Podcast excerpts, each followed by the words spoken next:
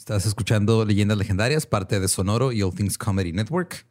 Y este, creo que se logró, güey. Lo logramos. Sobrevivimos. el sobrevivimos. No, buena madre. No, sé cómo te borre por dentro. Triste, pero, pero bien.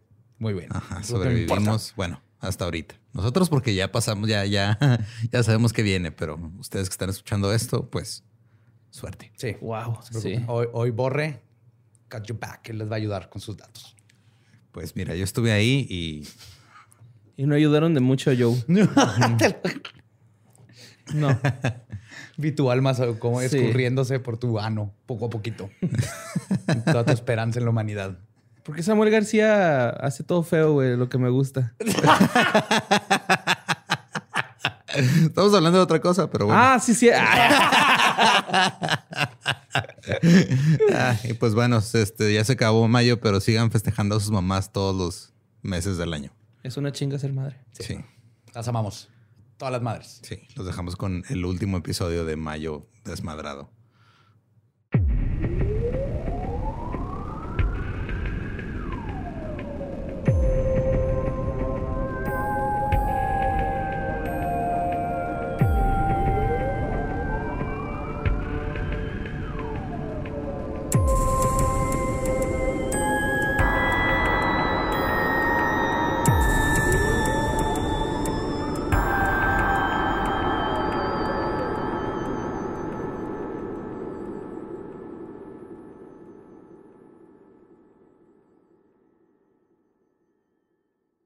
Bienvenidos a Leyendas Legendarias, el podcast en donde cada semana yo, José Antonio Badía, le contaré a Eduardo Espinosa y a Mario Capistrán casos de crimen real, fenómenos paranormales o eventos históricos tan peculiares, notorios y fantásticos que se ganaron el título de Leyendas Legendarias. Y bienvenidos a el último episodio de mayo y a otro episodio más de Madres que Matan. Como siempre me acompañan mis buenos amigos Eduardo Espinosa. ¿Cómo estás? Eh, tengo miedo. Que bueno, deberías de tener miedo. Es el último y obviamente guardé el último, lo, más hardcore para el final. Y Mario López Capistrán, ¿qué? Estás amando estos episodios, ¿verdad? Un poquito. No está chido cuando eres papá primerizo, huevo, y hablas de que... Llegando a ver así sospechosamente a Daniela, ¿no? y al bebé, güey. ¿Por qué trae un filero ese güey? ese va a ser el, próximo abril, va a ser bebés que matan. Pues hoy concluimos el mes de las madres que matan. En estos cuatro episodios hemos visto a una madre que mataba por egoísmo, una que mató por amor a su hijo y una que torturó a sus propios hijos. Hoy les voy a contar de un caso en donde una madre asesinó a la hija de alguien más, pero que manipuló a sus propios hijos y a los niños de la colonia para hacer que esta pobre niña que murió pasara por el peor calvario de su vida antes de perderla. Sus acciones hicieron que el estado de Indiana la considere la encarnación de la maldad, a pesar de que solo asesinó a una persona en toda su vida. Pero la perversidad de sus acciones no le pide nada a ningún asesino serial de los que hemos hablado en este podcast. Hoy les voy a contar la historia de la mujer más malvada de todos los tiempos, mejor conocida como Gertrude Banishewski. Comparte medio apellido con el coqui Shrek. Shwesh, Shrek, se escribe igual. Banishewski. Son de los bosques. También tienen la misma barba, más o menos. Ese más o menos dónde va esto y no. Ah. por eso te Sí, güey. Pues Gertrude Van Fossan nació el 19 de septiembre de 1921 en la ciudad de Indianapolis, en la, en la, este, perdón. Sí, en la ciudad de Indianapolis, en el estado de Indiana, en los Estados Unidos. Sus padres, Hugh y Molly Von Fassan, fueron los padres de seis niños. Gertrude fue la tercera de estos seis hermanos. Tuvo una infancia promedio de la época, pero los tiempos felices se desvanecieron abruptamente en 1939, cuando su padre falleció en un súbito ataque al corazón frente a sus ojos. No mames. Muy parecido a Teresa. Después de la muerte del padre, la familia Bonfasan se la vio negra, se las vio negras. Molly tuvo que encargarse de todos sus hijos ella sola. Por los tiempos difíciles, Gertrude se vio obligada a dejar la escuela a sus 16 años para ayudar a su madre y pronto encontró un trabajo en una farmacia local. Aunque como adolescente no le gustaba su trabajo y lo que más le dolía era ver cómo sus ganancias se iban para los gastos de toda la familia. Es que sí está cabrón. Digo, por ejemplo, en, mi papá trabajó desde los seis años, pues era una familia grande también, muy, poca, muy pocos recursos. Y pues él siempre, o sea, lo que ganaba, llegaba y se la daba a, a mi abuela. Así Obviamente, estaba Gertrude. la- obviamente la historia no terminó igual, pero No, es, nada, ajá, nada no, igual. nada que ver. Pero de todos modos, sí es, o sea, creo que hubo un momento cuando mi papá tenía treinta y tantos que se dio cuenta, si no mames, llevo 30 años trabajando, güey, yo toda mi vida trabajando prácticamente. Holy. Se tomó un año sabático, pero fue de what the fuck. Pero si tenía sus dos papás, Eh, mamá, papá. sí, pero al papá pues, pues, se separaron y daba uno Ah, en Puebla, el otro en Ciudad de México, no sé. Cosas complicadas. Simón. Pero ¿sabes quiénes están vergas? Las cigüeñas, güey. Porque las cigüeñas, güey, son los pinches animales más progresistas porque el papá y la mamá cuidan a las crías por igual. O sea, la mamá se va. y Eso no es progresista, eso es lo mínimo que deberían hacer todas las parejas. Pues es que. Mira, Bueno. tenemos años ba- batallando con esto. Las cigüeñas le están diciendo, ay, sí que progresista, Pues, si no es cierto. bueno, Está haciendo que- algo que no se, ha- no se hace, güey. Como Algo debería, debería ser. hacerse, Algo que debería hacerse, sí, exactamente. Sí, más bien, es un pájaro y hace más que el- muchísimos hombres. Eso es de las cigüeñas, sí. Así es, este episodio contará con datos de animalitos de borre. Porque ustedes lo pidieron y porque es necesario. Va a ser necesario. Así que tenlos ahí a la mano, borre. Ay, no. Gertrude resintió a su madre toda su vida. Ella siempre pensó que estaba destinada a cosas más grandes. Y como mujer viviendo en los 50, solo tenía un plan para lograrlos.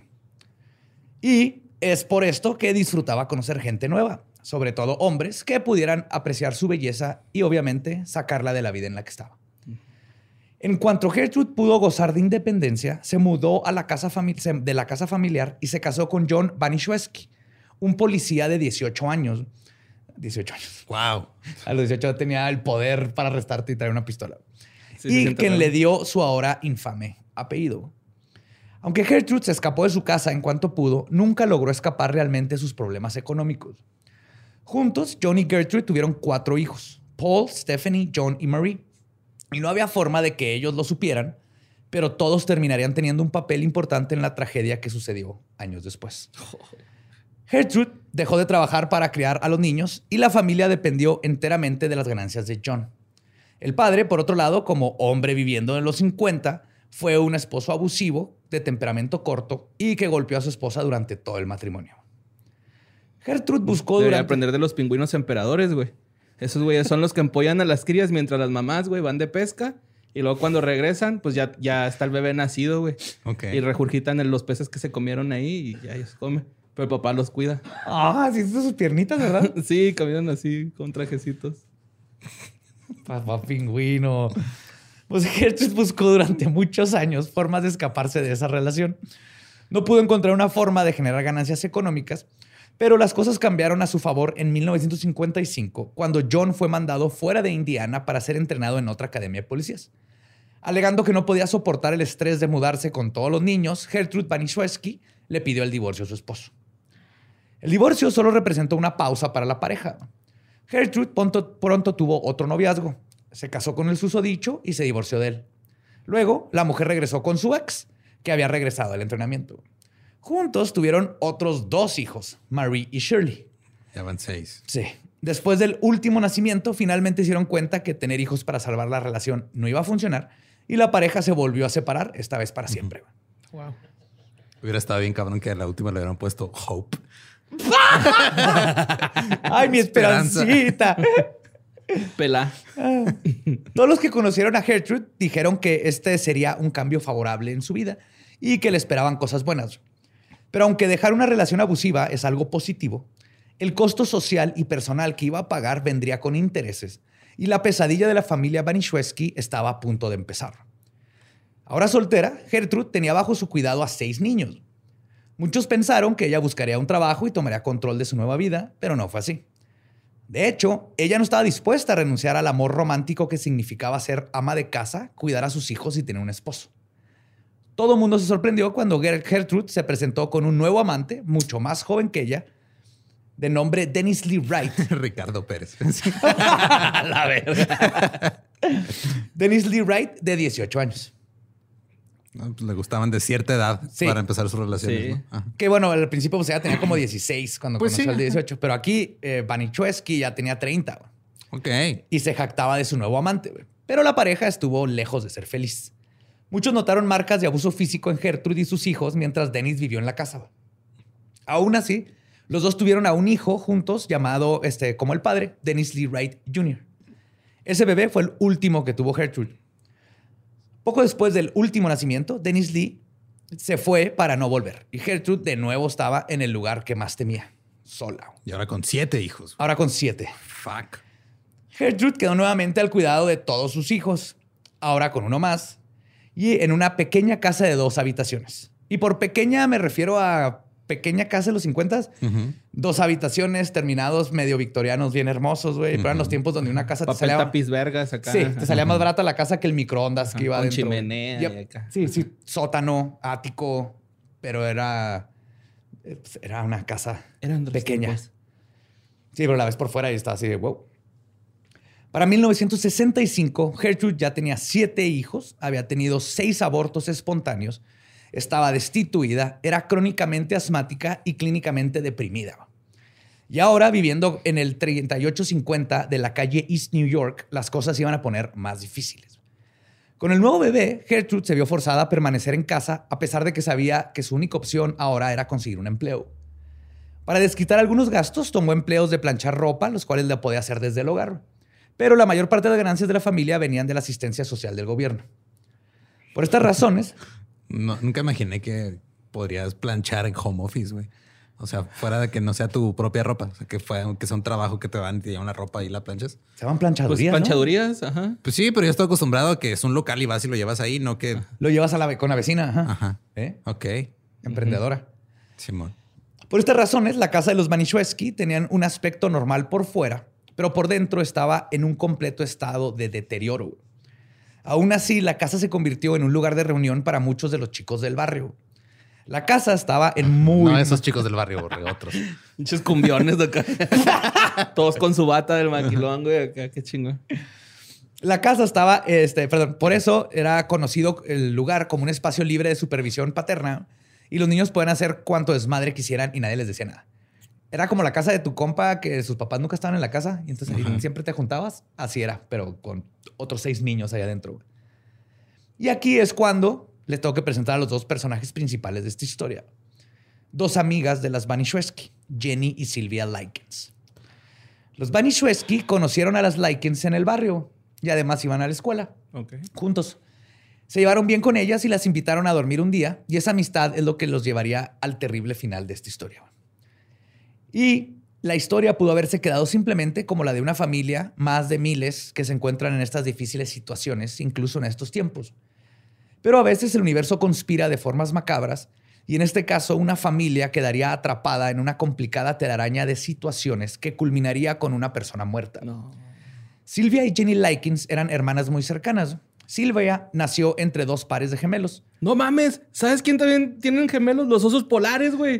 Por lo general, las osas polares dan eh, luz a, ¿A dos, dos? gemelitos. Y se comen ¿no? uno, ¿verdad? O No, los, los en- hace un hoyo y luego los entierra ahí poquito para protegerlos y luego ya los enseña a estar en la Se nieve. los entierra poquito en lo que va por las cocas.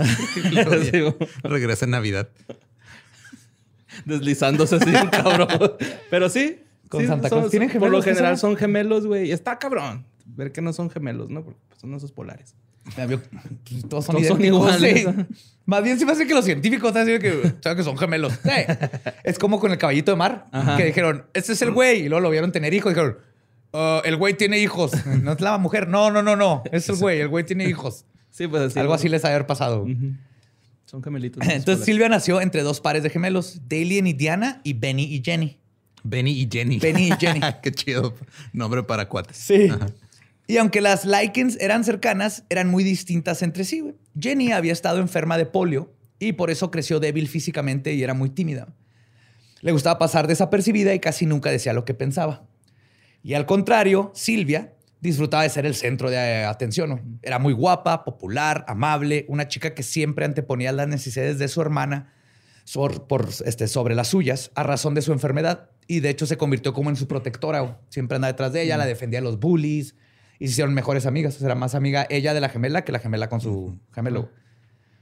En, Ya, no 19 estés bailando Witsi Witsi Araña. en 1965, la familia Likens pasó por un muy mal momento. Los padres, Betty y Lester, no tenían mucho dinero, pero se mantenían trabajando vendiendo chucherías en la feria que viajaba de estado en estado. Eran carnies. Ajá, eran de carnaval. Ajá. Sin embargo, el problema con este trabajo es que siempre tenían que andar viajando. Este, por lo que los niños, Lykin, siempre tenían que o quedarse con familiares o en oca- ocasiones dejar la escuela por completo en lo que se iban de tour. Betty quiso ponerle un alto a esto. Además de esta razón, la relación ya tenía varios años con problemas y eventualmente Betty y Lester se separaron y las niñas se fueron a vivir con la mamá. Ahora soltera, este, él tuvo que buscar empleo. Esto fue difícil dado que después de haber trabajado tantos años en una feria, sus habilidades no eran útiles en otros campos, pero siempre encontraba la manera de salir adelante. Lo único que sabía era bailar bien sabroso a la gente, ¿no? Con roles de los chicos de barrio. Darles aritos para aventarlos en cocas. Sí. Tienen trampa todos esos juegos. Ah, tienen claro, trampa, todos gente. tienen trampa, Simón. Absolutamente todos. Ya me dijeron que cuando la hacen los güeyes es porque es una que no está manipulada. Sí, exactamente. La mamá y sus hijas hacían cualquier trabajo que conseguían, ¿no? Como limpiar casa, ropa o recolectaban botellas de vidrio para vender. Pero en una semana particularmente difícil, Betty se vio en la necesidad de robar artículos esenciales de una tienda y la arrestaron. Ah, fuck. Sí. Cuando Betty Likens fue mandada a prisión, Jenny y Silvia fueron puestas a cargo de su padre Lester. Él, al contrario de su ex, no quería dejar su trabajo, por lo mismo de que no le sería de fácil encontrar otro empleo, pero tampoco estaba dispuesto a llevarse a las niñas con él. Por esto comenzó a buscar en dónde podría dejar a sus este, niñas mientras él viajaba. Lester quería que sus hijas se quedaran en Indianápolis para que pudieran asistir a la misma escuela. Sin embargo, los Likens no tenían familiares en el área, así que Lester se tuvo que poner creativo. Lester Likens recordó el día que fue a recoger a sus hijas cuando se enteró que su esposa había sido arrestada. Ese día, las dos estaban en casa de Gertrude. Se habían ido ahí con su hija Paula, que era su amiga, a escuchar discos de los Beatles. Cuando le contaron a Gertrude su situación, ella les dijo que se podían quedar a dormir la noche. Al día siguiente es cuando su padre la recogió en ese domicilio. Así que Lester pensó que si esta señora ya tenía siete hijos, este, pues podría cuidar a otros dos. Sí, ya. o Sí. sea, Ajá, dijo, le encantan los niños a Sí, huevo y probable- probablemente necesita dinero extra. Y entonces, antes de irse de gira con la feria, Lester visitó a Gertrude para hacerle una propuesta. De lo que Lester no se percató era de que, como les mencioné, la casa, la estaba en muy malas condiciones. Y un solo vistazo en su interior le le hubiera dicho que este no era el mejor lugar para dejar a sus hijas. Habían camas solo para la mitad de los habitantes de la casa. Y por camas me refiero a colchones usados en el piso. No había estufa ni microondas. Lo único que la mujer guardaba en la alacena eran pan y galletas saladas. That's it. Es el- estás escribiendo el depa de Warren San Luis Potosí. güey. sí, pero caguamas siempre. sí, eso sí, caguamas before dramas. Ay. Y las gacelas, güey, hacen lo mismo. Dejan a sus crías así en los pastizales altos, Ajá. pero ellas son mamás vergas, güey, van y ahuyentan, así- o sea, se exponen a los depredadores para que estos güeyes los persigan a ellas y dejen a las crías en paz. Ah, Simón. Pero qué triste cuando se las comen. burra. El ciclo de la vida Ajá. Es el ciclo sin fin, güey. O digo que que nos vuelve a todos en el ciclo. si el otro siglo es subsistir de galletas saladas y pan. Y que es lo que hacía esta familia. güey. Y espagueti, güey, con... Maruchan. sí. Pues, las superficies estaban manchadas por el polvo y la familia solo tenía platos y cubiertos para tres personas. Además tenían tres cucharas y tres platos. That's it. Ajá. Comían por turnos. Por turno. Sí, ahorita lo voy a decir, pero sí. Incluso en las raras ocasiones donde Gertrude calentaba una sopa, los niños tenían que tomar turnos para comer porque no habían suficientes platos. Comían de tres en tres. no mames. Pero Lester, ignorante de esto, decidió seguir con el trato que iba a proponer. Pues digo, este güey también estaba acostumbrado a andar en una feria, güey, ya que hubiera un techo fijo. Era ganancia. No tenía que dormir ¡No al lado de la caca de elefante. ¡Un baño! Sí, Oh, ay, güey. hablando de las cacas de elefante, güey, los guepardos, güey, viven con sus hijitos hasta que ya están grandes y les limpian la popó y pipí para no atraer a los depredadores. O Yo sea- nunca leí eso en X-Men. Ah, bueno, es que estos son otros guepardos sin adamantium. Nada más De hecho, no sé qué es un guepardo de de veras. güey. Como un chita. Ya. No tiene nada que ver con un Wolverine. Es que más bien No. es como Está muy- leopardo muy ese, mal güey. ese nombre de Porque sí también hay unos guepardos que son acá más Pero son felinos. Ajá. Porque Wolverine es un, es un tejón. Es como entre can y fel- felino, ¿no, güey? Se me Ah, figura. Tú eres el que investigó los datos de animalitos, no yo. Pues sí, pero no de A mí los yo te puedo dar datos de X-Men. Los X-Men no son animales. ¿Por qué tratas a los mutantes como animales? Bueno, Usa traje, güey. ¿Qué te pasa? Entonces, los, los pingüinos no son animales porque traen traje también. Ya nos estamos desviando. güey. Horrible. Pero interesante, sí es cierto. que- Luego regresamos a eso si después. los pingüinos son animales o no porque se traje. Pero a pesar de este evidente acto de negligencia, él no podía haber previsto lo que les pasó a sus niñas en esa casa.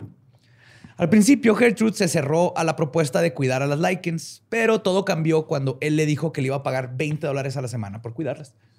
Era un trato temporal, dado que en cuatro meses regresaría para llevárselas. Ah, O sea, no era tanto, eran cuatro meses. Sí, digo, a huevo, otros tres platos más. Vas a poder comprar catsup. No te creas, se la robaban de, se robaban de Los McDonald's. sobrecitos. seguramente. Ajá. Eso sí lo hacía Lolo cuando era estudiante en San Luis. Ay, yo todavía lo hago sin, inconscientemente, güey. O sea, la- hace, hace como un mes limpiando el refri me di cuenta que tenía pelada como 80 sobrecitos de catsup que jamás iba a usar, güey. Yo cuando vivía en, en El Paso con Rumi nos robábamos los paquitos de Taco Bell. güey. Mm. Teníamos un cajón lleno y era lo mejor para. Maruchan. Ajá. Arroz. Nosotros, real vivíamos enfrente de un McDonald's, güey, ahí en las vías, güey. Entonces los depas estaban enfrente del McDonald's, íbamos por sobrecitos de catsup, güey. Y luego nos dimos cuenta, güey, que pusieron esas madres que les Ah, picas sí. y nos llevamos un topercito chiquito a la sorda, güey. ¡Fuga! Sí, sí, güey. Te lo juro. Capistrano. Y servilletas cuando nos quedamos sin papel sanitario, güey. Sí, güey. Oye, ¿no quieres cuidar a dos chavitas por 20 dólares a la semana? Me pareces un excelente candidato. Wow, Eh, tiene catsup, mi amor. Y papel sanitario y papel sanitario, o sea. Eh, Gracias, McDonald's. Y pues el deal de los 20 dólares son- semanales sonaba bien. Pero después de hacer cuentas, ya después de que había aceptado, descubrió Gertrude que el dinero solo serviría para cubrir los gastos de las dos niñas. Pues sí. Sí. Y, pero Gertrude se resintió de esta nueva responsabilidad que ella misma había aceptado. Y hay que resaltar que la salud mental de Gertrude Banishewski fue frágil desde que ella era muy joven. Pero al ser mujer de los años 50, 60, cuando intentaron llevarla a recibir ayuda, los doctores habían dicho que lo que tenía era neurosis. Y ya, Y le faltaba el está ánimo. neurótica. Pero es muy probable que de lo que padecía es lo que hoy en día se conoce como trastorno límite de la personalidad Sí, o borderline. borderline personality, que es un trastorno que incluye problemas de autoimagen, dificultad para manejar emociones, inestabilidad, impulsividad, impulsividad, ira y frecuentes cambios de ánimo. Y esto de la autoimagen figura mucho en la historia, de hecho. Y como les había contado, Panichewski también era una mujer fría, distante y depresiva. Además de que padecía de estas enfermedades crónicas no diagnosticadas como asma y depresión. Entonces, no era la mejor persona como para estar en cargo de ocho niños. No, ella más bien estaba alguien que estuviera a cargo de ella. Sí, Sí. sí. Necesitaba este, a que Teresa Nor fuera a cuidarla. y así, ultimate fighter de, de De gente mujeres culera. culeras. Ajá. En sus peores momentos dejaba de cuidar su higiene personal y dejaba de comer, lo cual afectó su apariencia. De hecho, se parecía a la viejita de Beetlejuice que fuma y luego le sale el humo de la garganta. Ay, güey. ¿No te acuerdas? No. Sí, antes una viejita así demacrada, flaca, flaquísima, con ojos de te va a matar. Crack. Gertrude se volvió una mujer, ah, les decía, este, muy delgada, siento bastante alta, sus ojos se hundieron y su apariencia en general era esquelética. En resumen, Gertrude es la última persona con la que alguien con sentido común querría dejar a sus hijos. O sea, tú la ves y dices, no, ni de pedo. Es una O sea- villana de películas ochentas que come niños. Los conejos se hubieran dado cuenta porque ven en 360 grados, güey. Esos güey. Lo hubieran visto venir. Sí, mo. Más te vale que tengas varios de esos, güey, porque todavía no empieza el desmadre. A pesar de todos los focos rojos, las niñas Likens pasaron una buena primera semana en la casa. Jenny y Silvia fueron a la escuela con los Banishewski e incluso las invitaron a eventos sociales de la iglesia. Sin embargo, el trato cordial cambió muy pronto cuando el segundo pago de Lester de- este, llegó tarde. Demoró. Ajá. Cuando esto ocurrió, Gertrude estaba furiosa. Pensó que tendría que cuidar a las dos niñas de a gratis. Les gritó y cito, I took care of you two bitches for nothing. Sí, cuidé a ustedes dos perras por nada. Por nada. Y luego las llevó a su recámara, las forzó a agacharse con las faldas levantadas y les dio de palazos en sus traseros con una tabla como la de cricket, con un Board of Education. Ajá. Sí, Board of Education. Ajá. ¿Vieron para- mis sandalias? Tabla. Llegó tarde el pago de sus papás. Tabla. Tabla. La tabla de multiplicas, ¿no? As, porque te dan las. Multiplicas. Ok, ya. bueno ese Spanglish, ¿eh? Bueno ese Ahí va, Spanglish. ah, está. Ahí la yo, ahí la yo. Y para agregar insulto a la herida, obligó a sus hijos a ver cómo castigaban a Lycans. O sea, les habló a todos. Vengan a ver. Vengan a ver cómo les parto la madre. Y así empezó la tortura de las niñas.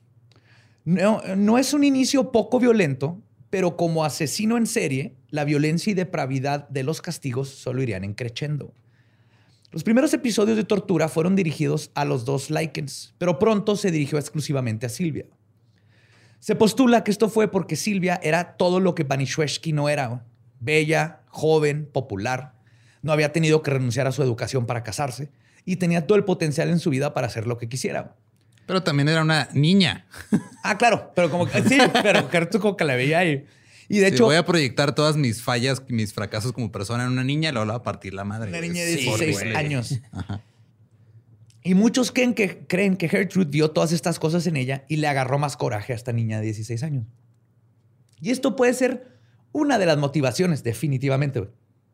Pero hay un detalle importante que creo que explica mejor este odio y creo que es más congruente con el comportamiento brutal que eventualmente desataría Banishwesky. Resulta que por este tiempo que las Lycans se fueron a vivir con ella, su hija Paula, que era de la edad de Silvia, se había embarazado de un treintañero que conoció en una noche. Ah, fuck. Ajá. Y es muy probable que este odio irracional hacia Silvia provenía del odio que tenía hacia su hija por lo que pasó, pero al no poder desquitarse con ella, la extraña que estaba viviendo en su casa se convirtió en la sustituta de esta frustración. Entonces, a ver, ¿por qué? Pinche jefe Paula le. ¿por qué no lo- Pues esta morra tiene 16, ¿por qué no los dejó a la otra con él, con ella? O sea, ya una morra de 6 años o un morro, ya se saben cuidar dos, dos, ¿no? Pero no tienen casa, güey. Ah, sí, sí, es que arrestaron a la jefa, ¿va? Sí, Ajá, este güey andaba cierto. carnaval. Y anda en carnaval, o tiene Sí, una sí, casa sí. fija ahí. Sí, cierto. Además de ese odio, Silvia también era el centro de abuso porque hizo todo lo que pudo para salvar a Jenny de la tiranía de su cuidadora. Ah, ¿para que no le hiciera nada? Siempre defendiéndola o incluso haciendo el un más que tú, pero en chingón, cuando iban a castigar a su hermana para que ella se llevara el castigo. Ay, güey. Sí, pues su hermanita tuvo polio, era toda tímida y así siempre se metía en medio. En una ocasión, las dos chicas recolectaron botellas durante varios días para comprarse dulces. Cuando Gertrude vio todo lo que se compraron, se enfureció y las acusó de ladronas. Silvia intentó explicarle cómo habían recolectado el dinero y que era algo que hacían con su mamá. Cuando vio que iban a ser castigadas de todas formas, se puso firme con su postura de que no habían hecho nada malo y se le hizo de pedo a Gertrude para llevarse el castigo sola. le picaba y la hacía enojar más. Y predeciblemente, este acto de desobediencia fue visto como insolencia y Silvia recibió una madriza. Y la violencia apenas comenzaba. En otra ocasión, las Likens fueron con los niños Banishwesky a un evento que incluía comida. Como no las alimentaban bien en la casa, Jenny y Silvia pidieron un segundo y hasta un tercer plato. De regreso, los Banishwesky le contaron a su madre acerca de cómo las dos niñas comieron mucho. La mujer pensó que este acto de Silvia era una forma de arruinar la reputación de los Banishweskis. Ay, no mames. así. Se van a dar cuenta que no les doy de comer, chingada madre. Nos tenemos tres cucharas. Eso es lo más ojete, güey. Sí. Y entonces cuando se enojó, güey, esta pinche Gertrude, güey, agarró un hot dog y se lo pasó a todos sus hijos y les dijo que le pusieran todos los condimentos que quisieran. Entonces le empezaron a vaciar mostaza y katsu, pipicos, todo, güey. Cuando el dogo dio la vuelta a la mesa y regresó a Silvia, la forzaron a comérselo. Todo. El sabor fue tan abrumador que Silvia terminó vomitando toda la comida. Después de esto, fue obligada a comerse su vómito. Esta sería la primera vez que Gertrude invo- involucraría a sus hijos directamente en la humillación y tortura de Silvia. Pero no fue la única. No mames. Y los hijos no decían así como, ¿qué, jefa? ¿Qué pedo? No, porque estaban creando lazos emocionales con su mamá que no tenían, no tenían toda su vida, güey.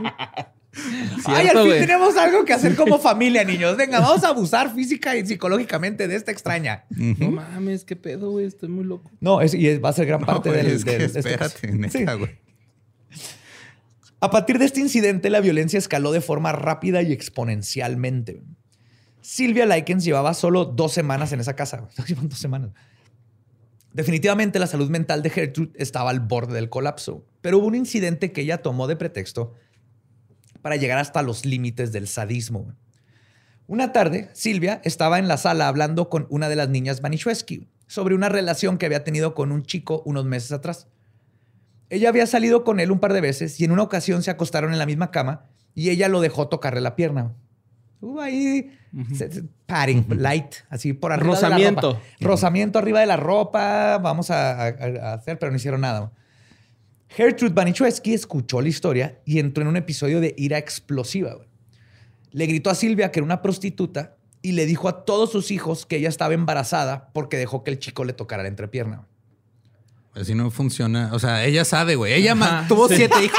Sí, No le embarazaron nada más tocándole la entrepierna, güey. Que no me venga con chingaderas. Estaba mal educando. Sí, por eso necesitamos mejor educación sexual. güey. Silvia procedió a atacar a la niña físicamente. No, Gertrude. Eh, perdón, Gertrude, Gertrude, sí. La tiró al suelo y la pateó repetidas veces en la entrepierna. güey. Ah, güey. Un chorro de veces. Esto iba a continuar y luego les cuento qué pasó con todos esos golpes en la entrepierna. güey.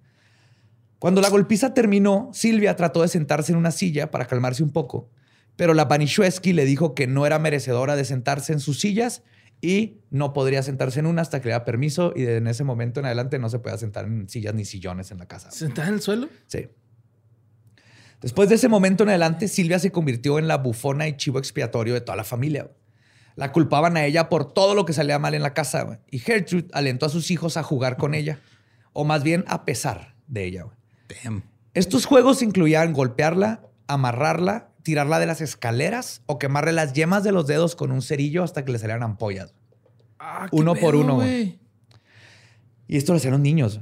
Gertrude había este, convertido su odio hacia Silvia en algo colectivo. De hecho, cuando Gertrude no tenía tiempo para joder a Silvia, le pedía ayuda a su hija mayor, a Paula, que en ese momento tenía 17 años, y ella aceptaba las órdenes con gusto. Además, Silvia también se convirtió en el cenicero de la familia. Cualquier Banichewski que fumara, que eran varios, tenía permiso de apagar sus cigarros en la piel. Pues es que eran los 50, 60, güey. En ese tiempo te recetaban cigarros. Sí, de hecho, te gradúas de kinder y te daban tu diploma y unos cigarros. Primero de primaria con Camel. Todo esto lo justificaba la madre y les daba sermones a sus hijos sobre por qué lo que hacía, hacían ellos estaba bien. Decía que este era, y cito, el trato correcto hacia las prostitutas. Y esta parte es la que hace de este caso algo insólito y digno de un caso de estudio. Los Banishewski no fueron los únicos en participar en la ince- incesante tortura. También lo hicieron varios niños de la cuadra. Gertrude los Ah. convenció de que Silvia había estado creando rumores sobre ellos. La madre invitó un día a Coy Hubbard, que era el novio de Stephanie. Lo invitó a la casa y lo alentó a que usara a Silvia para practicar sus movimientos de judo con ella. güey. Entonces ya No este tipo que le dijo, le dijo que Silvia, la, lo convenció diciéndole que Silvia había esparcido rumores de que Stephanie tenía sexo a cambio de dinero. Entonces llegó y decía, ahí está Silvia, y la azotaba contra el piso una y otra vez y contra las paredes, usando judo. Y luego pasó esto. Gertrude también le dijo a la mejor amiga de Silvia, Ana Cisco, que ella había estado diciendo que su mamá era una puta. Así que Baniswewski invitó a Cisco a la casa para enfrentar a Silvia y las alentó a que tuvieran una pelea a puños, güey. Es una pelea de MMA ahí en la sala, güey. Otro de los involucrados en este horripilante crimen y que fue responsable de gran parte de la tortura fue un joven de la colonia de 14 años con calificaciones perfectas y un estudiante así este, excelente de nombre Richard Hobbs. güey. Y de hecho se especula que Gertrude estaba teniendo relaciones sexuales con el jovencito. güey. Y fue por eso que pudo manipularlo tan fácilmente para formar parte de las atrocidades que se suscitaron. Porque Hobbs fue el- como la mano derecha de Gertrude fuera de la hija Paula. güey. No mames. Ah, qué pedo. Los que eh, los osos polares saltan 100, digo, corren a 180, saltan 100 1.80 metros y corren a 40 kilómetros por hora máximo, güey. Son habilidades que le pudieran haber servido a Silvia. Sí, güey. ya, por favor. Pobrecita Silvia, güey. No, güey. Esto no es nada. güey. No, güey, ya. y luego yo traje puras cosas bonitas, güey, así de mamá. Es lo que necesitamos, güey. Necesitamos cosas bonitas de mamás, por favor, Borre. Gertrude estaba en una misión que era destruir a Silvia Likens tanto física como emocionalmente. güey. Desde- después de poner a su mejor amiga en su contra, decidió hacer lo mismo con la persona que más amaba, su hermana Jenny. Banishewski obligó a Jenny a atacar a su hermana. Cuando ella se rehusó, Gertrude la convenció a madrazos. Jenny se rindió ante las amenazas y golpeó a Silvia hasta que Banishewski le dijo que parara. Mientras todo esto pasaba, Silvia continuó yendo a la escuela junto con los chicos, chicos. Y la escuela era al principio el único lugar donde ella podía apartarse de esta pesadilla. Sin embargo, los Manischewski la siguieron bulleando incluso fuera de casa. Un aspecto trágico de esta historia es que Silvia nunca le dijo a ningún adulto sobre lo que estaba pasando. Es el pedo, güey. Fuera de en una ocasión, que ahorita les voy a contestar, pero no decía nada. De hecho, un par de veces llegó a ver a su papá, güey. Y ni Lester se dio cuenta del daño físico de la niña, ni ella delató a sus abusadores. Y ella nunca dijo nada porque Gertrude amenazó diciéndole de que si hacía algo iba a matar a Jenny. Entonces, por cuidar a su hermanita, ella se estaba aguantando las madrizas. güey. Sí. Voy a hacer lo que el polio todavía no hace con tu hermana.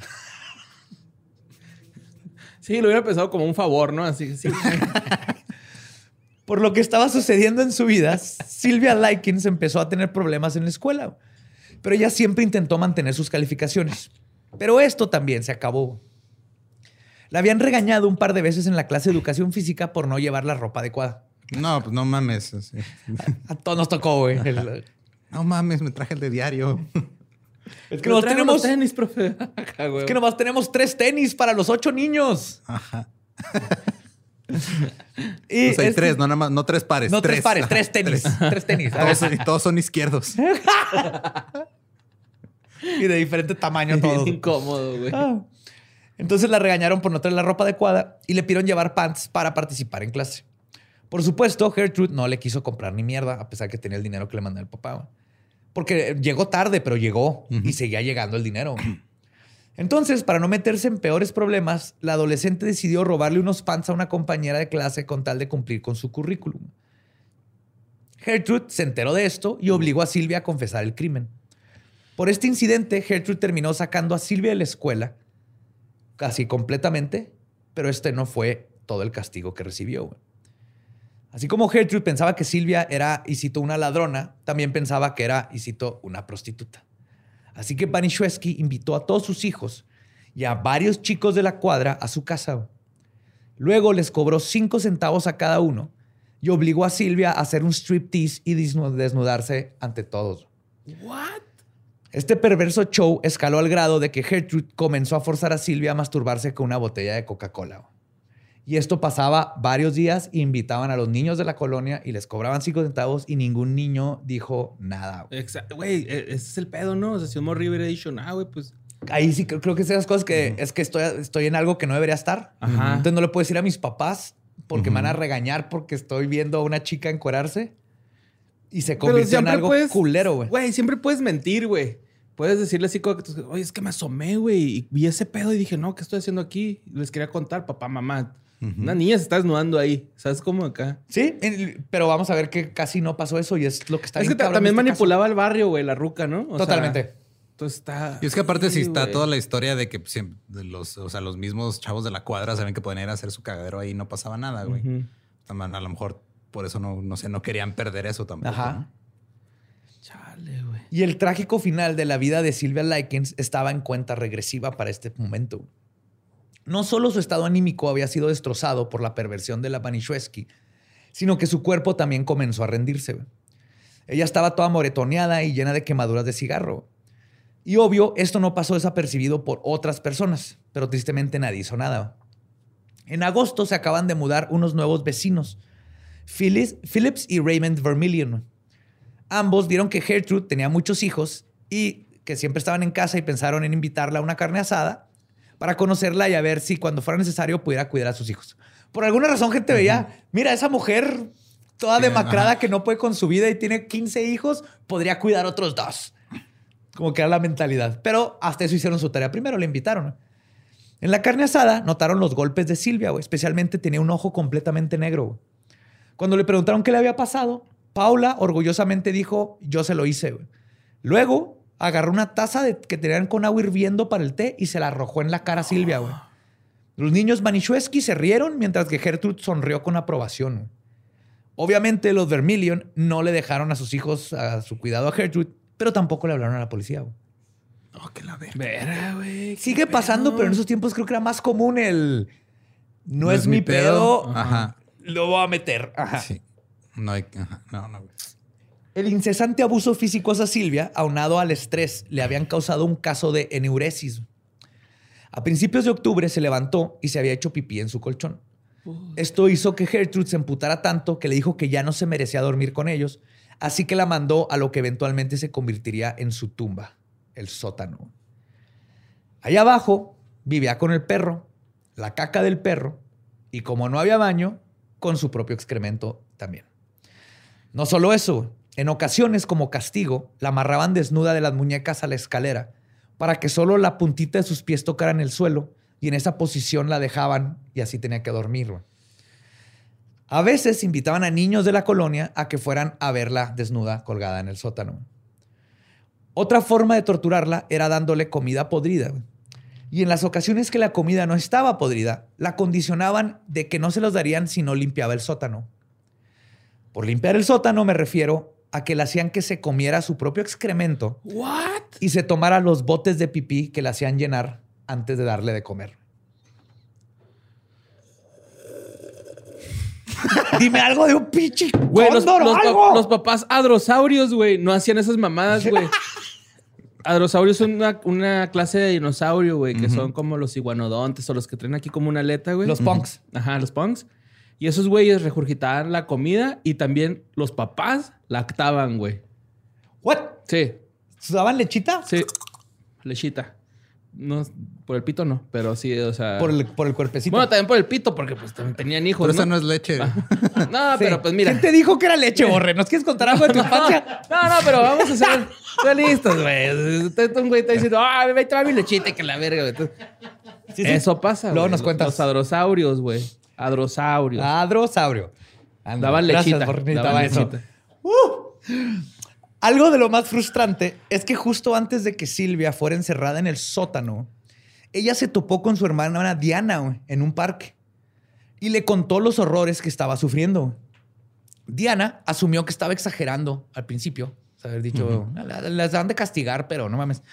Pero de todas maneras decidió revisar. Cuando llegó a casa de Gertrude el primero de octubre, ella le dijo que no tenía derecho a entrar y que le hablaría a policía si entraba. güey.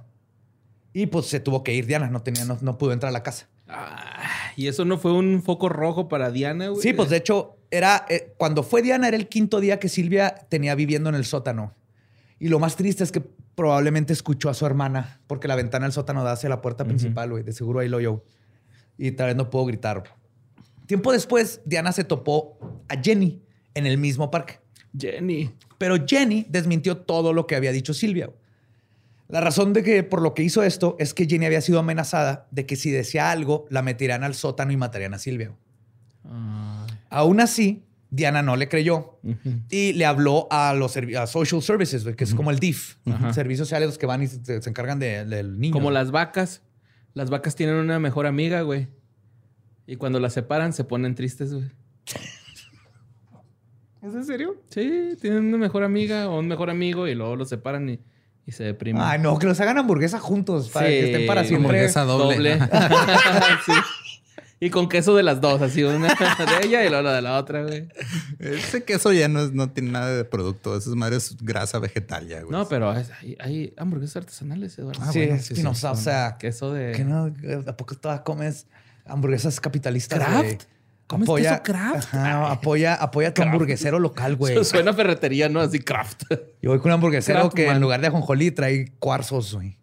Para que el nivelen mis chakras cuando me como mi hamburguesa. Se llama fumar cristal, yo. Mi compa le dice cuarzos, güey. Vamos a fumar cuarzos. Vamos a ahuma- ahumar cuarzos. Pero cuando llegó Social Services a la casa, güey, Gertrude les dijo este, que lo que había ocurrido con Silvia, güey. Y les dijo que se había ido de la casa, no, que la había corrido, perdón, de la casa, porque la encontró prostituyéndose. Dijo, andaba prostituyéndose y la corrió de la casa, ya no está aquí.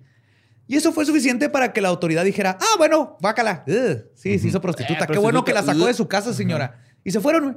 Ni siquiera pusieron un pie en esa posilga de hogar, güey. Donde inmediatamente se hubieran dado cuenta que todos los niños estaban en peligro, güey. No era un lugar para tener a nueve niños.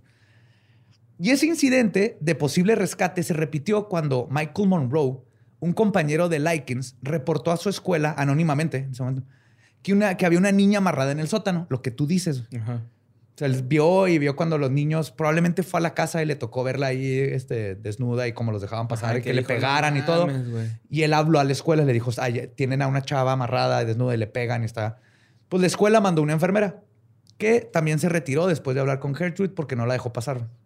Pero le habló a la pinche policía, pero pues que fue social services. Pero luego empieza a escalar porque luego si le habla, dice, no, pues ya fue social services y no hicieron nada, quiere decir que todo está bien. Pero luego, después de todo este desmadre, entró la Biblia a la ecuación.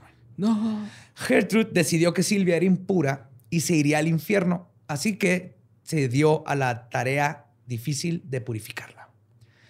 Lo que hizo fue llenar la tina con agua hirviendo. Luego instruyó a su hijo mayor a que la amarrara de los pies y las manos y la metieron gritando y llorando al agua, la cual inmediatamente le tornó la piel roja y le produjo múltiples ampollas. Una vez que Banishewski decidía que estaba limpia, ordenaba que la sacaran y luego le tallaban la piel con sal entre ella y sus hijos. ¿No traes datos de langostas? No, pero traigo uno de delfín. Los delfines duermen con un ojo abierto, güey. Si, si Susan hubiera dormido con un ojo abierto, tal vez se hubiera percatado de que el peligro llegaba, güey. Ay, güey. Silvia fue obligada a repetir este ritual incluso varias veces al día, güey. O simplemente cuando Gertrude estaba aburrida, güey. Sabes que estaba sentada en la sala y así que la- bañen a Silvia. Y Qué la bueno que- aventaban qué- al qué bueno que hay Netflix, ¿no? Después de algunas semanas de vivir en el sótano, Gertrude le ofreció un trato. Se la llevó al interior de la casa y hasta uno de los dormitorios. Le dijo que si lograba pasar toda la noche sin mojar la cama, la dejaría dormir adentro junto con la familia. Amarraron a Silvia a la cama por nueve horas. Claramente no pudo lograr lo que le dijo la señora, güey. Porque aparte ya tenía inconsistencia de los golpes, ¿verdad? No podía controlar su esfínter, el estrés, los golpes, todo, eh, tenía incontinencia, güey. Y cuando Gertrude notó que la chica se había orinado de nuevo, la obligó a desnudarse otra vez enfrente de sus hijos y la humilló. Y luego comenzó su verdadero tormento. güey. Todos los que la vieron le gritaron que era una prostituta y que seguro estaba orgullosa de eso. Para este punto, Silvia ni siquiera podía llorar por lo deshidratado que estaba su cuerpo. Y Gertrude estaba tan complacida por el incidente que pensó en hacer algo más para que Silvia no se olvidara de ese día. hizo que sus hijos y otros vecinos cargaran a Silvia y la amarraran a una cama todavía desnuda. Luego le dijo a Silvia, y cito, tú me erraste a mí, errar de como cu- cuando queman a las vacas, y ahora yo te voy a errar a ti. güey". Le pidió a su hija Shirley, de 10 años, que ella le tocó ver todo desde el día uno, pero esta vez le pidió que calentara con una vela una aguja para coser. Con ella, Gertrude comenzó a marcar el abdomen de, Shirley, de, este, de Silvia. Silvia, Susan, ah, de Silvia. con las palabras, y cito, soy una. Y luego le pasó la aguja a Hobbes y lo instruyó a terminar el mensaje. Y cito, una prostituta y estoy orgullosa de ello. O sea, le, le quemaron la panza en el abdomen, soy una prostituta y estoy orgullosa de ello. Incluso Gertrude apuntó en, una, en un papel la frase completa, güey, Ujú. para que Hobbes no la fuera a cagar en la ortografía. No güey. mames. ¿Qué digo? Podrían haber hecho. No, pero es que son menos letras. No hubieran puesto Proudstitute. Proud.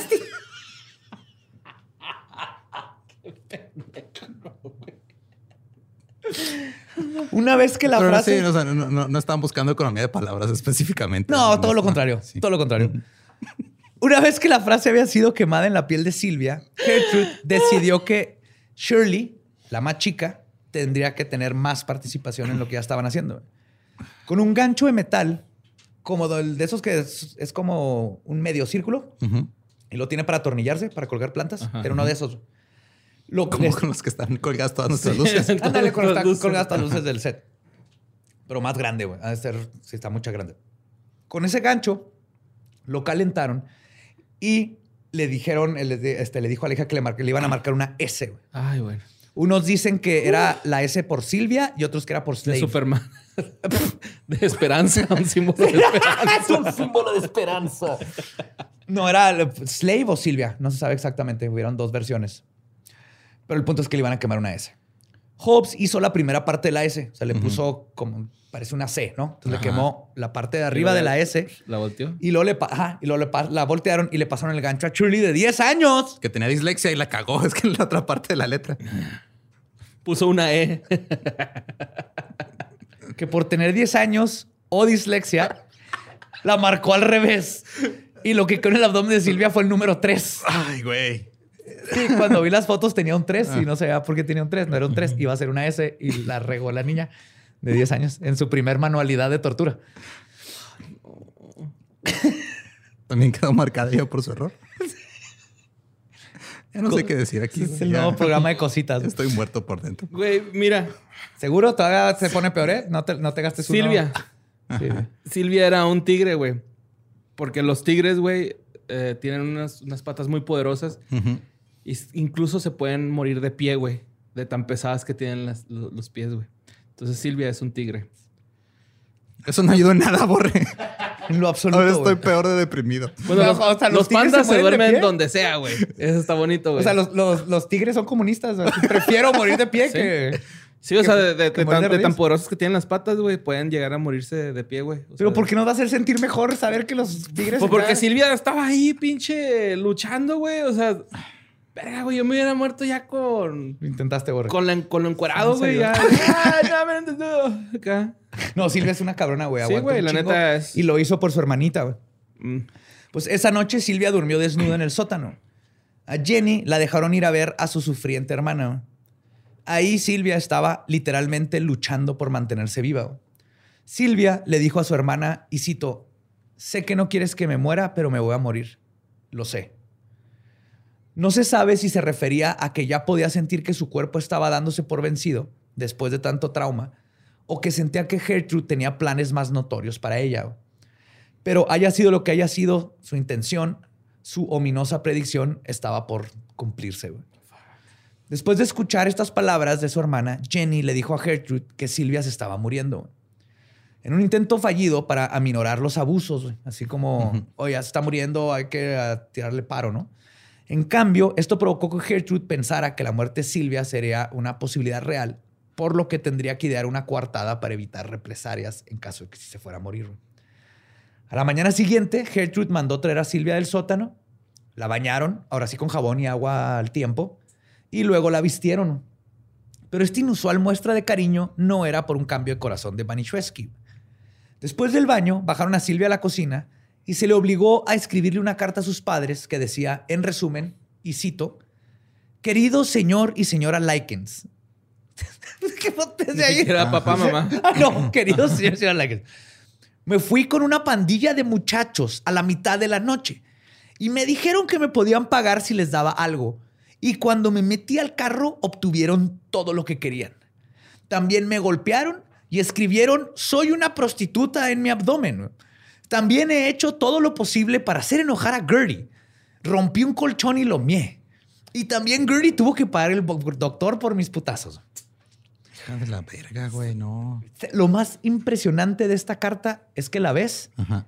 una caligrafía hermosa y perfecta, güey. No sé cómo esta niña que estaba al borde de la muerte y su cuerpo todavía tuvo la fuerza de hacer una caligrafía hermosa, güey. Pues es que ser niña de los plumones está en los genes, güey. Eso no se puede. Así sacando. Me pasan el plumón rosita, porfa, para hacer aquí un corazoncito. El plan era mandarle esta carta a los padres y luego llevarla al bosque donde la dejarían que se muriera lentamente, güey. Era lo único que iban a hacer. Aventarla al No, bosque y dejarla que se muriera de inanición. Este plan se lo contó a Paula y a John Jr., quienes iban a ser los encargados de llevársela a hacer este hecho vil. Pero no se dio cuenta de que Silvia logró escuchar lo que pensaban hacer con ella. En su último día de vida, Silvia decidió usar lo último que queda de fuerzas para intentar escapar. Cuando le ofrecieron pan tostado y unas galletas para llenarse, ella lo rechazó. Tomándolo como una insolencia, Gertrude la atacó con una silla, pero Silvia pudo agacharse y evitó el trancazo. La silla se estrelló contra la pared y se rompió, por lo que Gertrude procedió a atacarla con un palo de madera. Pero en el frenesí del ataque, Panishewski este, le falló totalmente y se dio ella misma en la cara güey, y se dio, se hizo un, oso- un ojo negro. güey. Ándale, perra. Ajá. Ojo morado. Un ojo morado. Placa y ojo morado, aquí es morado. Silvia alcanzó a llegar a la escalera, güey, pero no tenía fuerzas para correr, güey. Se intentó arrastra- arrastrar, pero al llegar al segundo escalón, Gertrude le apachurró la cabeza con el pie contra el escalón, güey.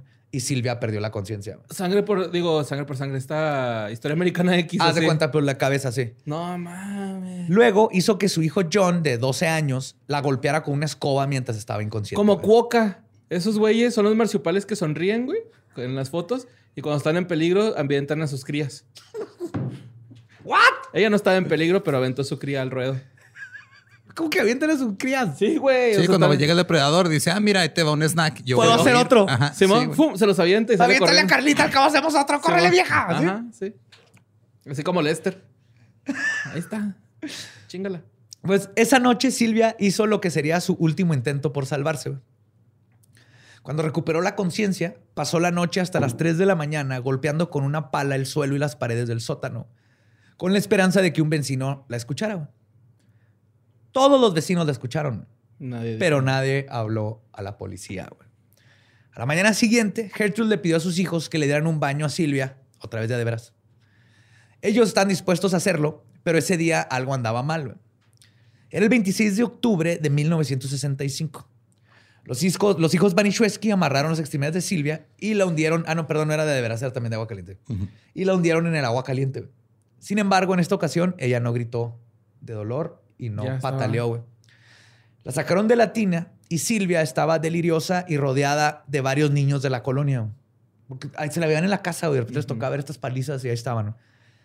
Solo apuntaba a la gente que veía y decía sus nombres. Así que, y cito, tú eres Rick, tú eres Gertie. Como que estaba tratando de, De mantener. de mantener. consciente. Ajá. Cuando le preguntaron que dijera el abecedario, no podía pasar de las primeras tres letras. Pues no, güey, no la dejaban ir a la escuela a gusto. tampoco. Y luego se quedó callada. Descubrieron que no estaba respirando y es cuando Stephanie Baniszewski se preocupó y le dio respiración de boca a boca. Pero los intentos eran ya como patadas de ahogado. Gertrude tomó un libro y comenzó a golpear a Silvia con él gritándole faker, faker, ¿no? farsante, farsante. Y luego se dio cuenta que no estaba... Este, Ya estaba muerto. Ya, sí, no le estaba haciendo caso. Güey, pues duró bastante, ¿no? Como Sí. el periodo de los pulpos en poner huevos, güey. La incubación dura bastante, güey. Dura un chingo. Es un largo desarrollo. Son como cuatro años, güey, así de... ¿Para un pulpo? Bueno, y lo duran bien poquito, duran como dos años vivos. Como 18 meses son. De hecho, es la razón por la que no nos dominan el mundo. Duran bien poquito vivos. Entonces no han tenido suficiente tiempo para formar una civilización y partirnos la madre. ok. Es lo que he leído. Aparte son medio ermitaños. Sí, No son tan sociables. pero pues. son bien lindos. E inteligentes. Y deliciosos zarandeados. Pero con esto la pesadilla de Silvia Likens había llegado a su fin. güey. Entre todo el shock por la tragedia que ellos mismos provocaron, Richard Hobbs llamó a la policía para ver si ellos podían reanimarla. Pero antes de esto, Gertrude había coacheado a los niños para que supieran que iban a declarar a la policía. El plan era decir que Silvia había llegado así de golpeada a la casa y que habían intentado ayudarla, pero se les había muerto. Y como prueba tenían la carta que había escrito donde culpaba a los jóvenes vándalos de su tortura. Al principio, Gertrude se sentía bajo control cuando recibió a los policías. Pensó que podría salirse con la suya y que te- ya que tenía la carta y todos sus hijos estaban siguiendo el guion. Pero los niños. Pero se le había olvidado que no todos en esa casa estaban confabulados. Aparte, sí, o sea, trabajar este, en guiones con perros y niños siempre sale mal. Para coartadas así, nunca. No, Maggie. Si viene la policía, yo no enterré ese cadáver en el patio, ¿ok, Maggie? No vas a escarbar. Les enseñas la carta del cadáver que dice, me enterré en el patio yo solo. Estaba buscando la tubería. Jenny Likens comenzó a repetir la historia de que les habían dicho, este, que les habían dicho que dijeran. Pero en un descuido de Gertrude, logró llegar con unos oficiales y le dijo en el oído, güey. Le susurró y citó, si me sacas de aquí te diré todo lo que pasó en realidad. Los policías escucharon esto en chinga, güey, y se la llevaron. güey. Y oh, escucharon todo lo que Jenny tenía que contar y obviamente estaban en shock e eh, incredulidad. ¿Qué? La señora de que no nos dejó entrar a revisarla en el DIF. En esa pinche caja ¿Qué? ¿Esa señora raquítica? Que nada más tiene tres cucharas. No ¿Y dos colchones? Los Ese señor que parece Isma, güey. De... Mira, nada que ver con las ballenas, güey, porque las ballenas siguen generando leche hasta después de 15 años de haber dado luz a su cría, güey. Ah, ¿por qué no hacemos queso de leche de ballena? Exacto, güey. ¿Por qué nosotros no generamos nuestra propia leche, güey? ¿Qué no, no deberíamos de, tomar leche de, de adultos? Estaba mejor en quesito, sí. Me Pues gusta, mira, yo no sé. O para cereal. me gusta el queso O para chai lattes. derretido. Ya, nada más en esas cosas. Sí, mo. ¿Sí? Vamos a hacerlo de leche. Pero el punto es que están en choque e incredu- incredulidad, güey. Porque, ¿cómo era posible que una niña pudiera haber sido torturada por tanto tiempo, con tantos testigos, sin que nadie dijera nada, güey? ¡Así se dijo! Parecía demasiado increíble para ser cierto, güey. Pues se dijo, pero nunca le dijeron a la policía, güey. Pero fácilmente pudieron encontrar una copiosa cantidad de evidencia que corroboraba la historia de la tortura. güey. El cuerpo de Silvia fue llevado con un médico forense estatal que dijo que su estado era comparable con el de una víctima del holocausto. No mames. El forense determinó que tenía un exceso de 150 heridas separadas que estaban en diferentes estados de sanación. Sus, sus heridas incluían más de 100 quemaduras de cigarro, hematomas severos, daño extensivo en nervios y músculos. No tenía piel en su cara, pechos, cuello ni rodilla derecha por las quemaduras de los baños. güey. O sea, se le había caído la Ajá. epidermis. Como los bebés zorros. Que son ciegos, sordos y muy flaquitos al nacer, güey. Y la mamá los tiene que cuidar hasta que ellos ya puedan. Pero ellos así empezaron, ella sí acabó, güey. Es- Sí, Pero gracias por los zorritos. No, yo estoy diciendo que es igual que, no estoy diciendo ella vivió igual que los zorritos bebé. Pues durante sus últimos días, este, últimos minutos, perdón, atravesó los labios con sus propios dientes por el dolor, güey. Hasta se lo separó de la cara, güey, mordiéndoselo. Y su cavidad vaginal estaba casi completamente cerrada a causa de la hinchazón por culpa de las patadas. Además, cuando el cuerpo fue encontrado ya estaba en rigor mortis, lo que indica una de dos cosas. güey. O Silvia estuvo muerta aproximadamente ocho horas antes de que llegaran los oficiales, o le afectaron los baños, la trataron de bañar después de que se les murió en agua muy fría o muy caliente y eso puede alterar. Pero está en, estaba en rigor mortis, estaba dura, porque luego la bajaron allá al sótano y ahí la acostaron.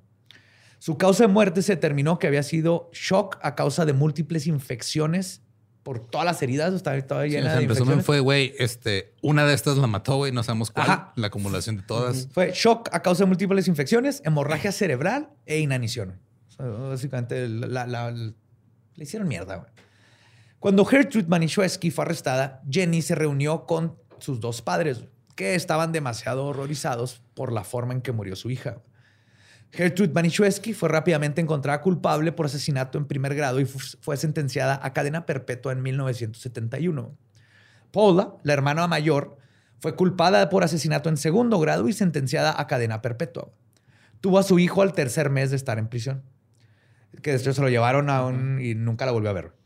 Pero bueno. por un pequeño tecnicismo, esa condena se hizo más corta y en 1971, y a pesar de haber participado en una fallida fuga de prisión, fue puesta en libertad condicional en marzo de 1972 y liberada por completo en marzo del 74.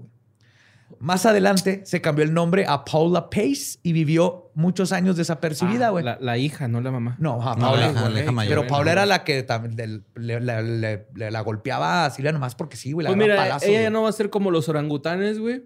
Que cuando visitan a su- es- los orangutanes cuando nacen, todavía visitan a sus mamás hasta 15 y 16 años. ¡Ay, no es cierto! Sí, güey. Pues porque no tienen mamás así culeras, No, y aparte no mamás tienen que ir a la cárcel, güey, a visitarlas, güey. Sí, hay cárcel en la selva. Tiene que haber cárcel en la selva, güey.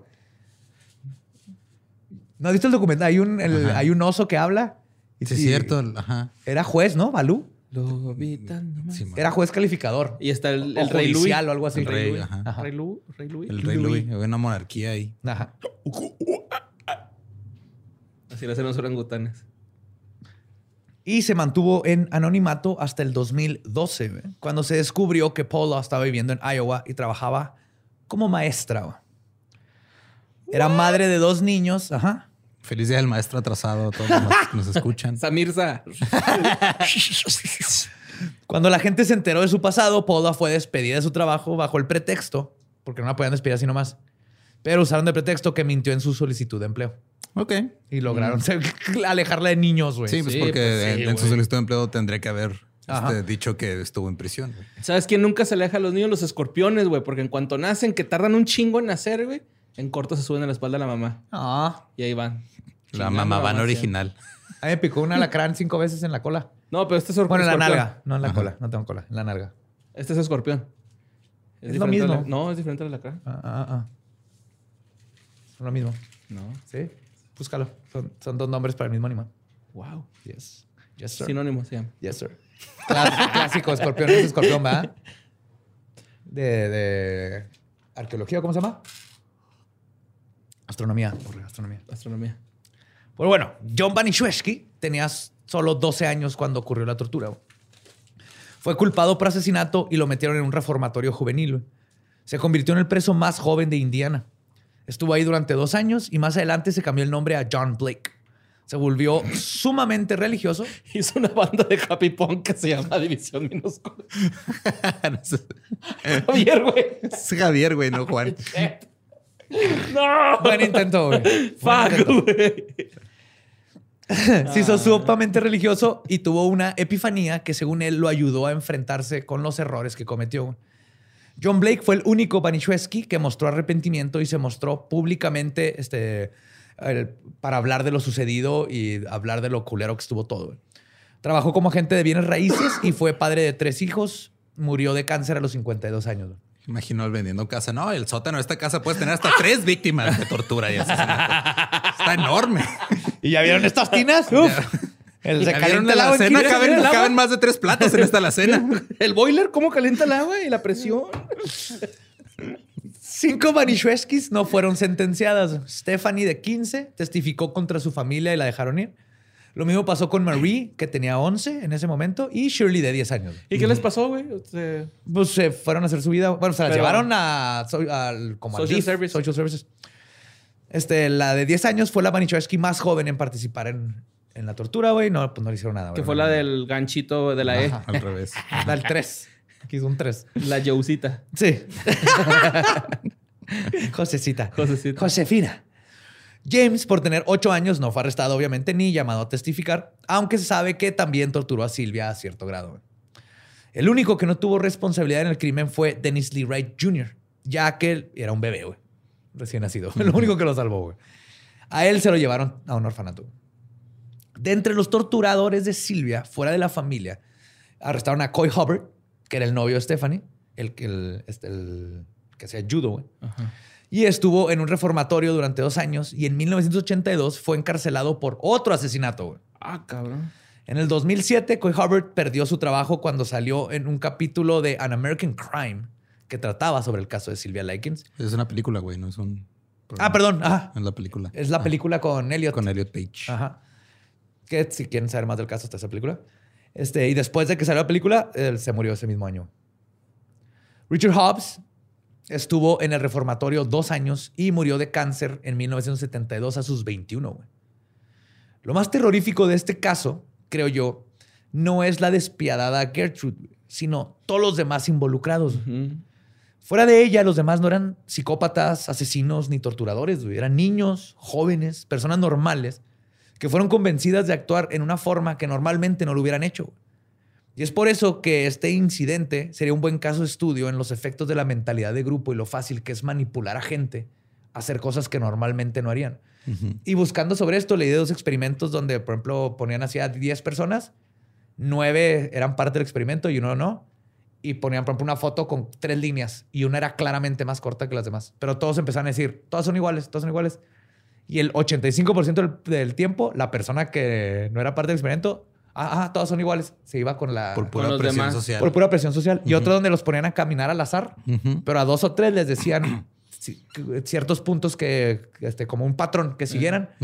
Como de la Al- sala de espera, ¿no? Que se separan de repente todos y un... A los cinco minutos, el 30% de la gente que empezó a seguir a los otros. Entonces, es una mentalidad que cuando se usa así, está de la O chingada. como cuando un profesor casi hace fascista una escuela.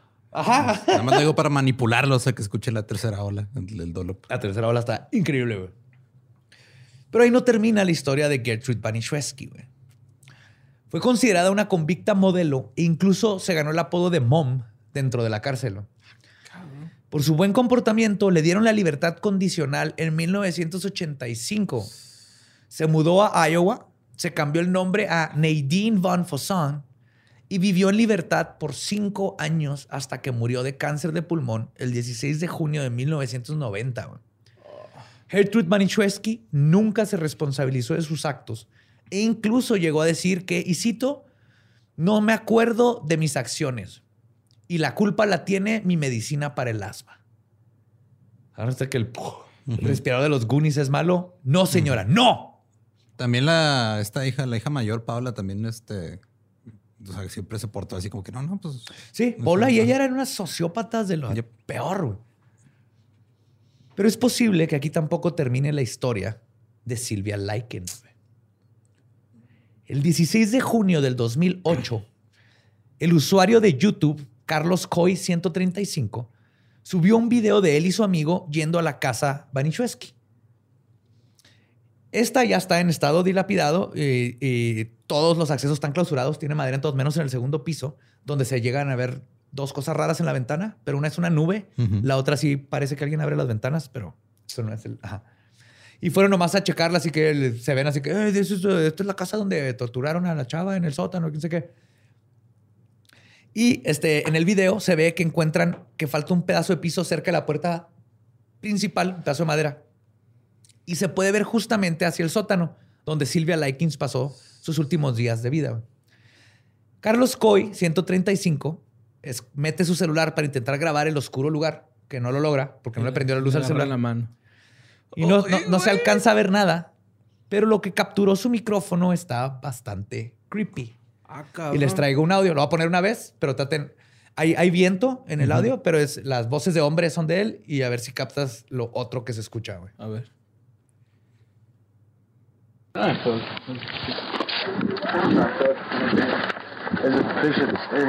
ya-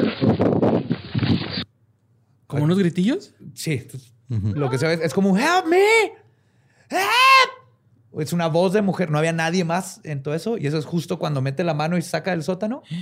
A ver, póntelo, pon- Ponlo Ram. otra vez, Ram, por favor. Ah, pues.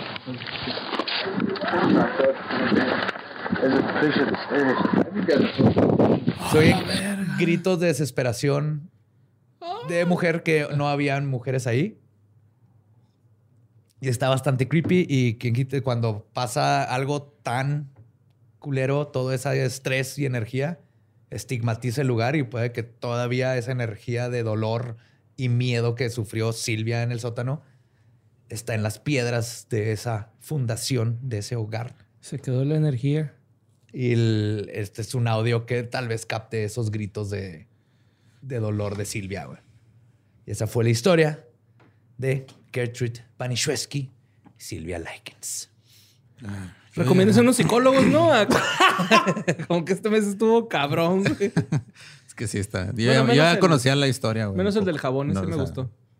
O sea, no por los asesinatos, sino me gustó la historia así como que, ah, estaría chido hacerlo película. Así. Hacer jabón. Ser jaboncitos. No, y aparte sí, sí fue, o sea, está mal lo que hizo, pero lo hizo por amor a su hijo, por no perder a su hijo. Sí, Leonardo. Sí, no, esto, esto Toda mamá haría lo que sea por cuidar a sus hijos. Claro, pero Esta tipa, no Sí, mames, y las otras. Se pasó no de mames. verga, güey. Se pasó de verga bien cabrón. Ojalá y fuera libélula. Porque las libélulas viven 24 horas solamente.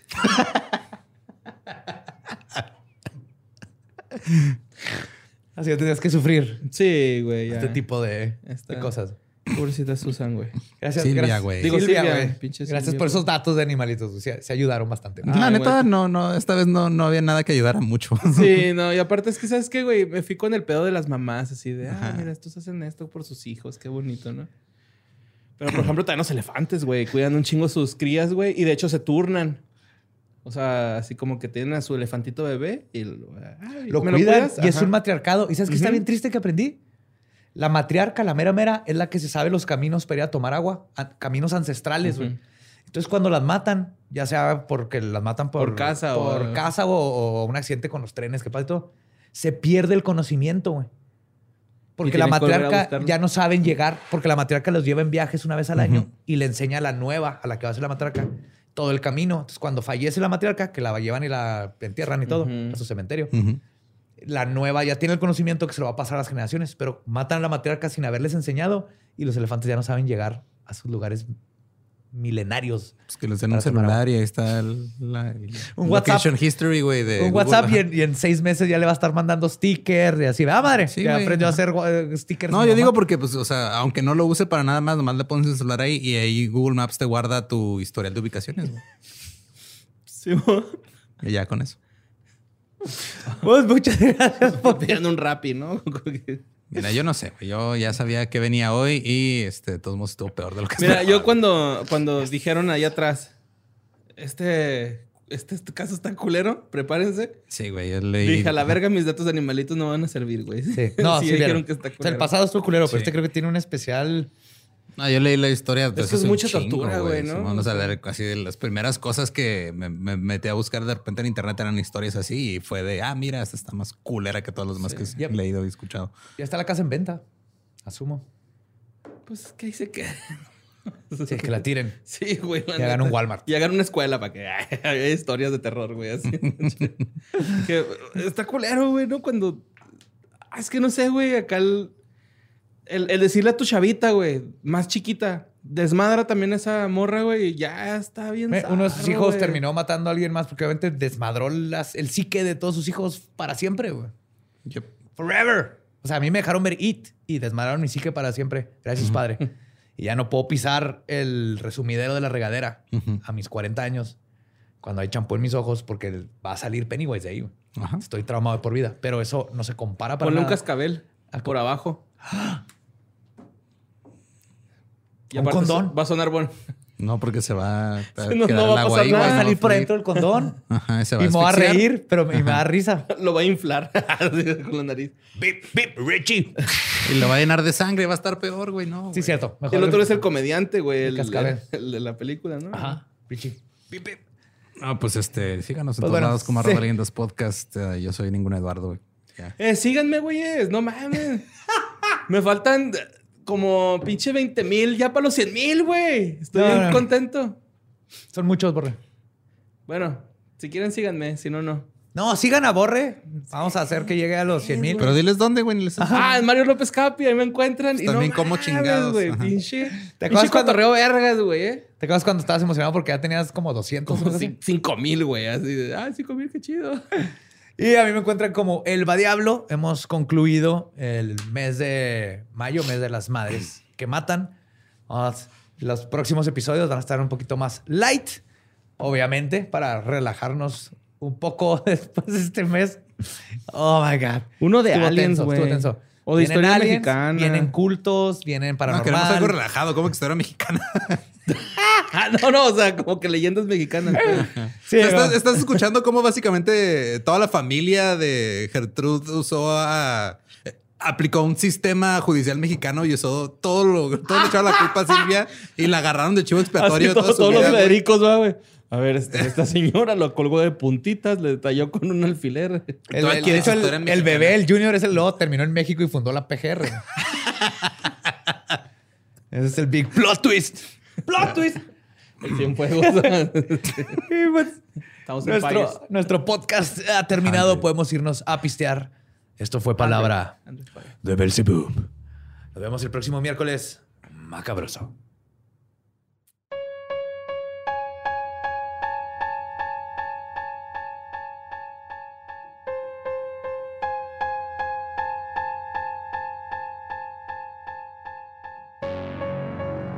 Pues ese fue el caso de Gertrude Banishwesky y Silvia Likens. Y con eso, como dijimos al principio, cerramos ya nuestro mes de madres que matan.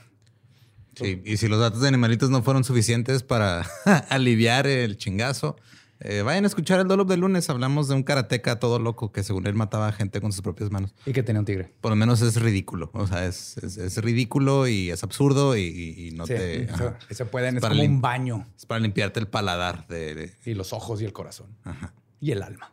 Sí. A quitarte las cicatrices, que por fortuna las tuyas son mentales, no son literales como las de Silvia. Eh, Tienen el estómago. Proud to be a karate man. Ese, güey. ¿Tú cómo estás, Borre? ¿Sobreviviste? Sí, güey. pero Estoy como conmocionado y así triste porque sí estuvo bien culero, güey. O sea, sí estuvo bañada la señora. Y ahí, justo les quería platicar, me voy a meter más a fondo en el extra de Patreon, Ajá. pero es muy interesante. Hubo un experimento en los 70s, Milgram Experiment. ¿Milf? Milgram. Ah. donde pues, ponían a, a tres personas, muchos lo han escuchado, ponían a un maestro, el estudiante y el voluntario. Entonces al voluntario, el, el estudiante era un actor. Entonces al voluntario, el, el- el profesor, que también sabía del experimento, le decía, este, "Va, estamos viendo qué si la electricidad y el dolor ayudan a que memorices palabras. Ajá. Entonces les ponían que jalar en una palanca cada vez que se equivocaba era el otro vato. Y llegaba hasta 300 volts. Y luego había uno que eran como nomás 3X. güey. 65% de las personas que estuvieron en el experimento llegaron hasta los 3X. Y todos llegaron hasta los 300 volts. Pero Entonces- ¿qué tiene raro que alguien quiera jalar una palanca con 3X? O sea, no. Ajá, el punto es que ellos creían que estaban haciéndole daño a alguien y como el experimentador les decía que lo siguieran haciendo y que no tuvieran miedo y que era parte de, este, el- lo seguían haciendo y co- comprobaron lo fácil que es que una persona buena vaya en contra de sus a- morales. ajá, Ajá. A otros. Malta- y malta- que es muy es lo que pasa en pasó en este caso con Manichueski, como bien fácil manipuló a Sí, sus todo hijos. mundo, hijos. Es muy fácil, niños. pero no por eso este, es defensa en la corte. no, no, lo es. Pero es Sí. que está chida repartir cuando te dan permiso, ¿no? Sí, Pero luego sí, güey, por, por algún motivo, digo, por muy buenos motivos no aplica la defensa de Nuremberg lo- en ningún lado. Por ejemplo, lo que nunca entendí fue la bamba ratonera, güey. Esa madre en, en deportes estaba de la verga, güey, que lo hicieran, güey. No me acordaba de la bamba ratonera. Estaba bien feo, Explícale güey. a la gente, por favor. Bueno, es que hay, dos, ¿no? Una es así como que putazos así a la brava. Y luego una es que pasan a- así como gateando entre tus piernas. Y luego, pa, les das nalgadas y bachón. Muy bachones. Yo los pinches acá costillazos, güey, acá ganchitos, ¿no? Y eso era Pero eso, estaba bien ojete. Todo sea por encajar en un grupo social. Por eso se hace exactamente. Ajá. Ya sea un grupo social, una, en cualquier jerarquía, en este caso era la familiar. Pero se extiende a cosas enormes como nazis. Cuando Pues sí. convences a gente que hagan cosas horrendas y lo hacen porque todo el mundo lo está haciendo y es lo normal y no quieren ser- sentirse los malos por no hacer lo malo. No se quieren sentir excluidos. Ajá. Simón, bamba ratonera. Pues sí. para todos. Así que piensen por sí mismos, chavos. No le hagan caso a los científicos locos. Y denle clic aquí y allá y suscríbanse. Por Sí. favor. Y ahí tenemos Pero merch. por su propia decisión, no porque nosotros estamos diciendo que lo hagan. Es por amor, por amor al de abajo. Los queremos, los amamos y nos escuchamos el próximo miércoles. que se la así. Te van a sacar de contexto, ¿verdad? ¡Chao!